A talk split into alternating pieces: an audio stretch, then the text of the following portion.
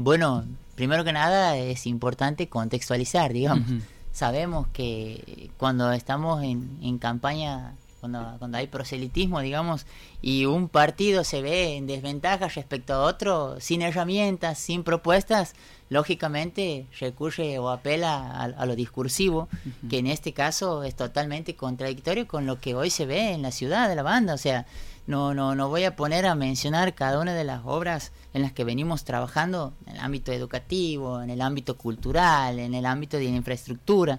porque está todo a la vista, digamos, o sea, no hay otra explicación que es solamente un elemento discursivo usándolo como, como argumento, como herramienta, porque hay una clara desventaja, digamos, respecto al, al partido gobernante hoy en día, ¿no? Y ahí hay números, hay números públicos Y, los números hablan de una gran diferencia, ¿no? De la fórmula Nerian y Santillán, así que como decía hace un momento, eh, vamos a seguir por el mismo camino, no vamos a desviarnos en, ningún tramo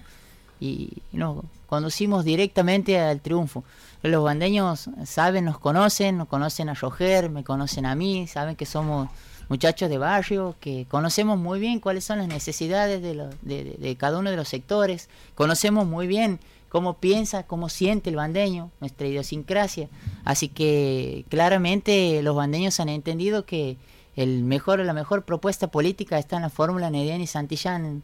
para, para poder seguir el camino del crecimiento en la ciudad de la banda, ¿no?